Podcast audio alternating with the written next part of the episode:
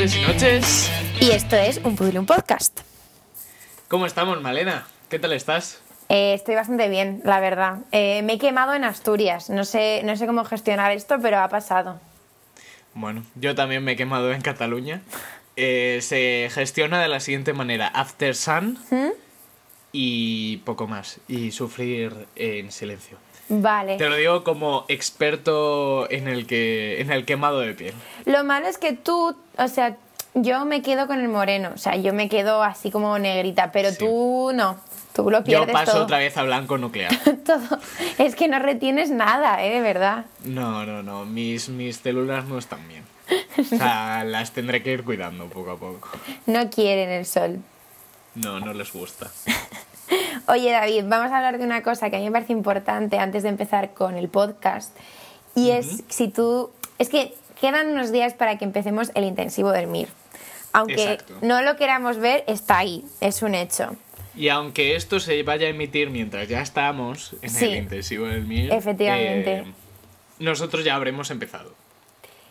Entonces, por si acaso, yo creo muy necesario buscar planes B para no estar en el intensivo del MIR. ¿Tienes alguno? Pero para no estar en el intensivo o para dejar la medicina y como plan B de la vida. A ver, yo es que ahora solo pienso planes de huida a corto plazo. Te digo cuáles son mis planes de vida, ¿vale? Cuéntame y ya te reflexiono yo con los míos. Plan número uno, el otro día estuve en las fiestas de un pueblo y dije, ¿y si soy yo Rosa la que está cantando eh, al chacacha del tren? Qué gusto da, ¿sabes? Que yo tengo, y aunque no lo parezca, Sí, tengo marcha sí, en el cuerpo, o sea, uno, dos, uno, dos, sé hacerte un par de pasitos y yo me aprendo todas las tracklists. Yo podría ser Rosa, la, la cantante, perfectamente. No Rosa de OT, sino Rosa, Ya, ya, una ya. Rosa cualquiera. Rosa, la de la orquesta. Rosa la de la orquesta. Es que además me gusta el horario. Los, los fines de semana tienes casi una hora de Lo descanso único entre que yo no uno sé y si, otro. si lo has pensado eh, que durante la semana a lo mejor tendrías que hacer algo más para, para poder subsistir. Bueno, eh, me hago mis bolos en los bares. Vale, vale. También cantando el chacacha del tren, que no, o sea, no se tiene por qué quedar solo a las 3 de la mañana a bailarlo con tu tío Paco. Yo me imagino estando en un bar tomando una caña y Malena cantando el chacacha del tren. Hombre. La verdad es que pagaría por ello. Hombre, y, y la del gallo, todas. Me las sé Vale, todas. vale. Ni siquiera sé cómo se llama. Yo digo la del gallo. La del gallo. Yo, si te digo la verdad, no sé ni cuál es. Por lo que me estás diciendo, no tengo ni idea. Pero no pasa nada. Yo voy allí y te apago igual. No, no hay problema. Gracias. Vale, otro de mis planes B es ser, ser médico en un barco. Ah, bueno. ¿Qué te Bueno, parece? ¿Y, ¿Y médico militar? También, también me lo planteo. Bueno, pues, pues nada, a tope con eso. Yo no te voy a acompañar. ¿No me, no me acompañarías a un barquito, tío? A ver, igual Eh, es si, si es de crucero y yo voy como pasajero, sí, si no, eh, muy bien. Enhorabuena por ti que tienes trabajo. Y bueno, además de eh, lo del barquito y lo de la orquesta, tenía otra más, pero se me ha olvidado, o sea que no debe ser muy consistente, David. Eso te iba a decir, ¿no? No debe ser muy importante como para que... Vale, ¿tú tienes alguna? Yo, venga, eh, yo me haría informático. Madre mía, David, eso es estudiar otra carrera. No, porque sería un hacker. Pero que eso no es fácil, miraría, ¿eh? me miraría vídeos de YouTube y lo tengo ya. Ah, claro, sí. Sí, sí, sí, sí, sí. Es como la gente que dice, voy a estudiar criminología para ser Sherlock Holmes. Sí, es que esto es lo mismo. Yo estoy practicando. Ah, mira, podría hacerme detective. O sea, tengo muchos juegos de mesa de estos de Sherlock Holmes. Pues Podría ya hacerme está. detective. Sí, y yo como fui a que soy- surfear dos días, soy- pues ya soy soy un poco malo, eh. Claro. Soy un poco malo. Ah, mira, bueno, esta sería bastante realista. Podría ser monitor de judo. Esta sí que sería bien. bastante realista porque tengo el título, más que nada. O sea, sería ponerme a ello. Sí. Sería ponerme a ello. David, ya está. Así, en mis tiempos libres. O sea, haría eso. En mis tiempos libres estudio para ser hacker y para ganar un dinerito extra te edito un par de vídeos. Y ya está. Vale, me gusta. Bien. Jo, pues eh, creo que tu Y a la plan... medicina que le den por culo. Uy, no, perdón. pero que, mm, claro, que quede claro. Creo que tu plan es más consistente que el mío, que es eh, cantar en bolos de orquesta los fines de semana. Bueno, venga, y yo voy contigo a- mientras toco el piano allí. Y ya está. Vale. Y me saco más dinero. Pero es que tú estás súper pluriempleado y, y, yo casi no hago nada. Salvo bueno, que me cantas el chacacha del tren? Claro, tú cantas el chacacha del tren, te repito. Vale, de locos. Genial. Me gusta. Estaría guapísimo que fueses la médico del barco mientras cantas el chacacha del ¡Oh! tren. ¿Por qué no? Claro, por eso te digo que sería A guapísimo. ver, si algún viejo se desmaya en el proceso de chacacha del tren, se para. Claro, y estás tú ahí para reanimarle. De locos. Uy, es que ahora me está encantando la idea, ¿eh? ¿Por qué no? Venga, pa'lante, a dejar los estudios. Venga, que tengo yo unas ganas. Bueno, otra cuestión que te quería plantear, David. Importante. Cuéntame. Madre mía, ¿qué de, qué de planteamientos hoy? ¿Cuáles son tus referentes, David, en la vida, ahora mismo, en este momento? A lo mejor cuando eras pequeño tenías otros referentes, Claro. lo cual es normal. Pues a ver, ahora mismo en este momento yo te diría uno eh, por la mentalidad que tiene. Eh, a mí siempre me ha ayudado, bueno, me ha ayudado, ¿no? En realidad me ha gustado mucho la mentalidad de Kobe, de Kobe Bryant, que es la misma que tuvo Michael Jordan, bueno, todo esto. Eh, porque es una mentalidad de persistencia, de, de, bueno, que el tío estaba loco, sí, pero el tío... Era muy exigente con él mismo. Sí, era muy exigente con él mismo. Y con los equipos en los que estaba también, ¿no? He leído por Bueno, ahí. solo estuvo en uno, pero sí. Bueno, perdón, perdón. con los que perdón. estuvo, con los que estuvo, con los compañeros que estuvo, era Es muy, que muy yo exigente. me veo todos los informes Robinson de Margasol o de Pau Gasol y demás, entonces solo tengo, me llegan referencias por eso. Esa es mi cultura, no tengo más. Pues sí, pues sí. Luego, ya te digo, era demasiado exigente con algunos, pero bueno. eh, lo importante es ser exigente conmi- con, contigo mismo. Y yo por eso diría Kobe Bryant. Y ahora. Eh, Está bien ser justo- exigente con uno mismo, pero tampoco hay que pasarse, ¿eh, chavales? No, o sea, ya, ya, a ver, cuidado, Todo en su no se nos vaya la cabecita, te digo. Todo en su justa medida. Y luego, ahora mismo estoy leyendo un libro que me recomendaron en un rotatorio eh, que habla sobre un médico que ha estado pues en Haití, en otros países. Bueno, es que solo he leído la parte de Haití. En, pero también en otros países subdesarrollados y cuenta relatos suyos y, e historias de allí. Y me está gustando mucho y la forma en la que piensa y todo, eh, me, me gusta, me gusta. Y es el doctor Oye, pero es catalán, entonces eh, me- a lo mejor es Olé. Pero no creo. No lo sé, tú acabas de venir de rosas, de roses, tú sabrás. De Roses. Y mi nivel de catalán sigue siendo igual de nulo. Vaya, yo pensaba que se pegaba por osmosis, oye. ¿Qué va, qué Eh, va? ¿Y los tuyos, Malena? Yo estaba pensando ahora cuando te he dicho lo de referentes pasados, que a lo mejor un referente pasado mío, bueno, sería por un lado Piolín, porque... Eh, me parece muy buen referente. En, el, en mi caso sería o Dumbo o Tommy Jerry, los dos. Porque los dos. No, no, porque no puedes decir a Tom sin... No existiría Tom sin Jerry. Y Bugs Bunny, perdón. ¿Qué? Bugs Bunny también. ¡Wow! Me encanta. De hecho, sigo teniendo en mi habitación un peluche de- del bueno de Boots. Eh, es que es, es lo más. Y también diría David Bisbal de pequeña, porque ese bulería, bulería, esos ricitos y esa vuelta eh, conquistan a cualquier niña eh, de, yo qué sé, seis años Sobre tendría, todo, no recuerdo. sobre todo para aquella médico que va a ser cantante en un barco. Es que todo, todo está hilado. Por de, de aquellos barrios vienen estos lodos. Pero si hablamos un poco más de referentes en la actualidad, eh, yo me voy a tirar por lo alto. Yo voy a hablar de Beyoncé, porque yo podría hacerle realmente un podcast solo a Beyoncé, porque la admiro tantísimo. O sea, me parece que. mm, no solo, evidentemente, como artista, eh, como performance, sino como persona, el hecho de que el mamarracho de Jay-Z, esto yo lo he dicho muchas veces, pero que le pusiese los cuernos y le dijese, voy a sacar un disco, es decir, sacar rédito económico de tus desgracias y hacerlo tan bien, me parece sensacional. Y para quien le guste Beyoncé, está eh, su documental con su actuación en el Coachella en Netflix, lo recomiendo muchísimo porque fue una actuación increíble, llevó a una orquesta, ves como todos los ensayos, ves como eh, todo lo que tuvo que entrenar ella después de su embarazo, espectacular de verdad. Ella siempre, eh, siempre admirando a esta persona, siempre siendo un referente. Claro. Y también tengo a un arquitecto que a mí me gusta mucho, que se llama Le Corbusier, Y el otro día en el Guggenheim, es que a mí me gusta mucho Le Corbusier porque me gustan los arquitectos que aparte de hacer cosas estéticamente impresionantes, hacen cosas útiles, porque las cosas no solo tienen que ser bonitas desde mi punto de vista de inculta, sino que tienen que ser útiles. Y Le Corbusier hacía cosas útiles. Y yo no sabía que también había dado por diseñar un coche. Y diseñó Oh. un coche que mola mucho porque, bueno, lo diseñó pues en madera, el que, el que yo vi estaba hecho en madera, pero bueno, al final para un diseño pues da igual el material que tú lo hagas siendo arquitecto. Y luego ya pues que otros se encargan del tema materiales. y, y me gustaba porque también él se había planteado eh, dormir en el coche, que es que es una cosa que a mí me parece muy importante de tener un coche en el que tú puedas dormir. Bueno, pues bien, bien. basándose, buenos referentes, ¿eh? Claro, basándose en toda esta cultura, hay una película que ganó el Oscar el año pasado que se llama Nomadland.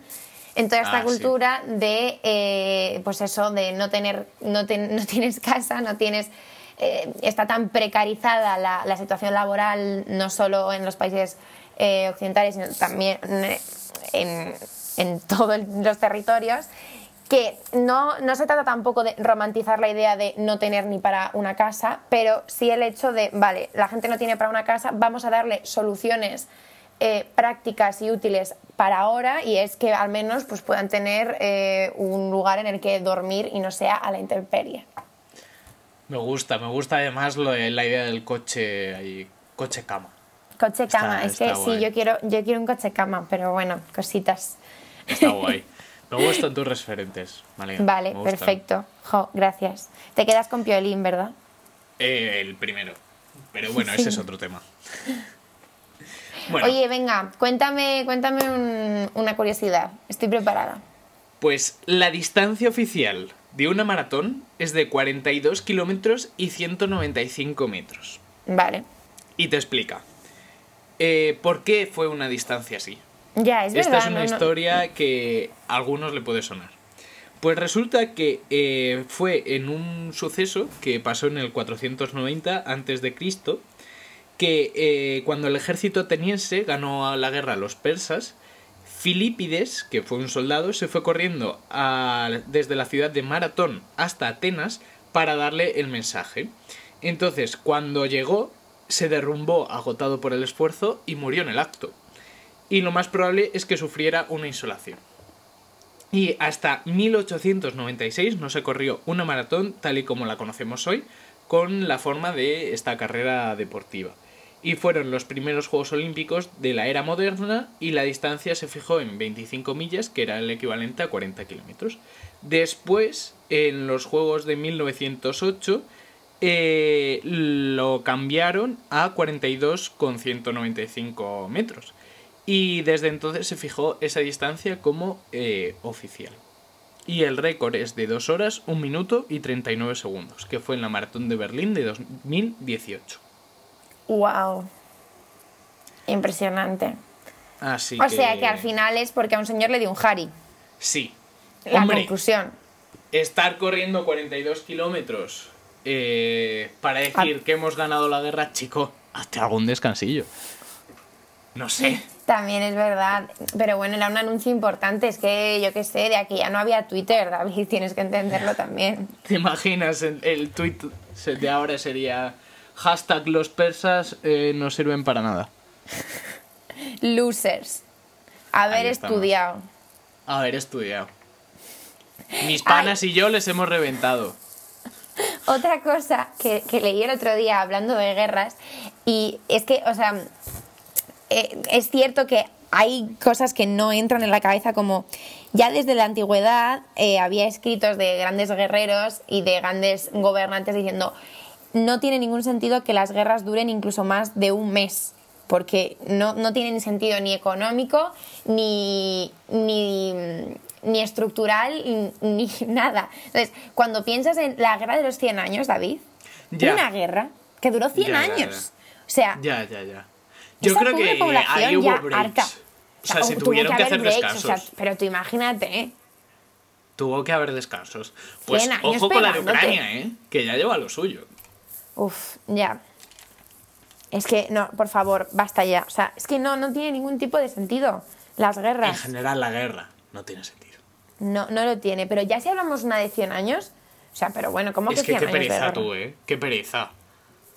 Tú imagínate estar ahí en el telediario de la época diciendo, bueno, pues nada, hoy seguimos en guerra. No, no Otro pasa nada.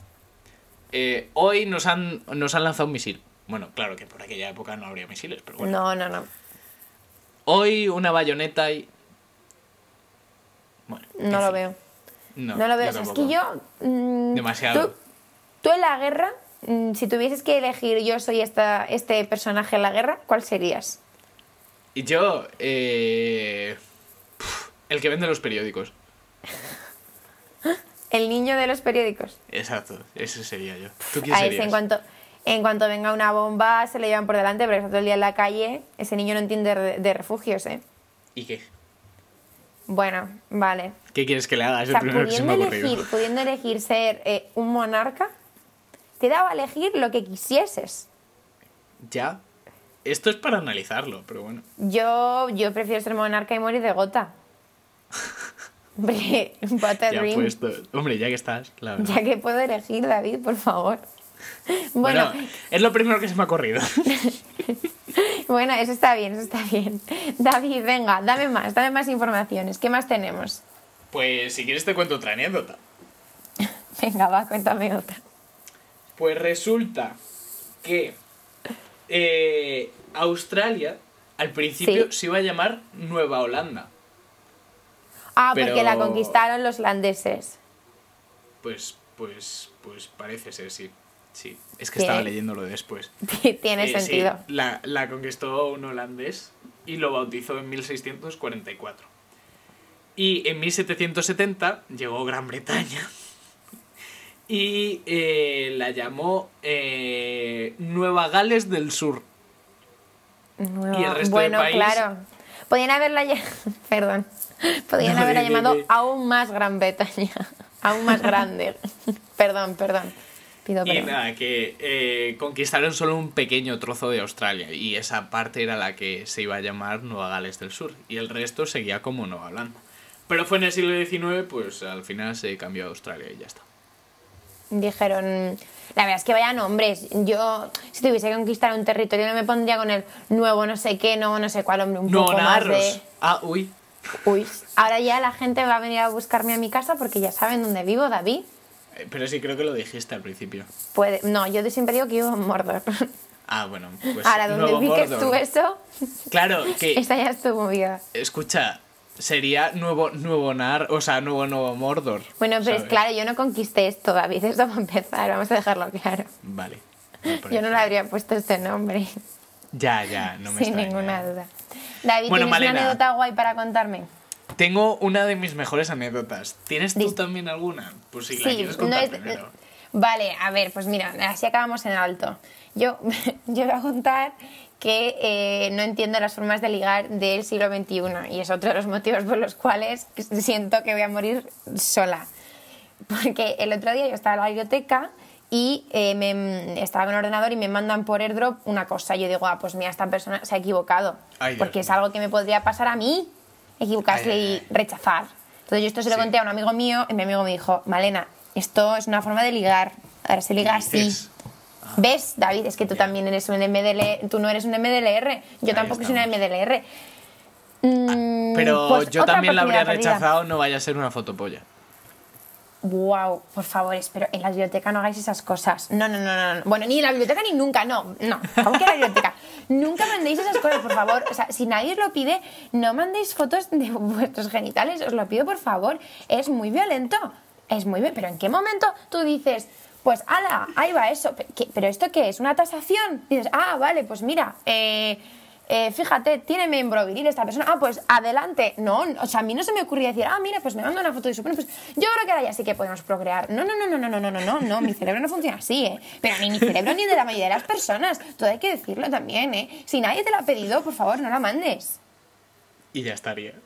Vale, y en cuanto, y en cuanto a más formas de ligar de, de este siglo que, que, se, que se me hacen complicadas, es mm, lo de tener que eh, hablar por primero Instagram, luego WhatsApp. Es que me ¿Pero por aburre, de verdad. ¿Por qué? Me ¿Por aburre. Pues, bueno, Se están perdiendo las formas, eh. Se están perdiendo las formas. A mí que vengan hasta Mordon con un carruaje ¿eh? y ya vemos, qué menos. Y me digan, pues mira, estos son eh, mis tierras. ¿eh? Y yo digo, pues este es mi césped. Hombre, no, pues si te parece una foto de tu miembro viril, me lo vas a comparar. Eh, no, no, por supuesto que no te lo voy a comparar. Pues ya está. Bueno, y después de, de- de esto, eh, David, tu mejor anécdota. Bueno, una de Yo, tus mi- mejores. una, una de mis mejores anécdotas fue cuando me operaron de apendicitis. Que yo me volví loco. Porque, bueno, yo iba muy nervioso. eh, el proceso de siempre, pasa a urgencias, ves que tienes apendicitis, te lo confirman. Y te dicen, bueno, pues nada, a operar. Y a operar de urgencia porque puede ser grave. Y de hecho, de tan urgencia que me abrieron. Actualmente eh, se hace con la paroscopia, pero a mí me abrieron porque, porque era bastante avanzada la, la apendicitis, o pues me han dicho. Entonces eh, yo estaba muy nervioso. Y me eh, fui a la habitación, me puse pijama de allí.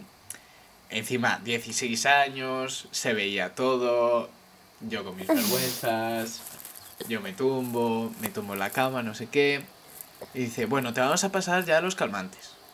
Entonces me pasan el calmante y lo juro que yo noté cómo me iba relajando poco a poco. O sea, ese calmante era la leche.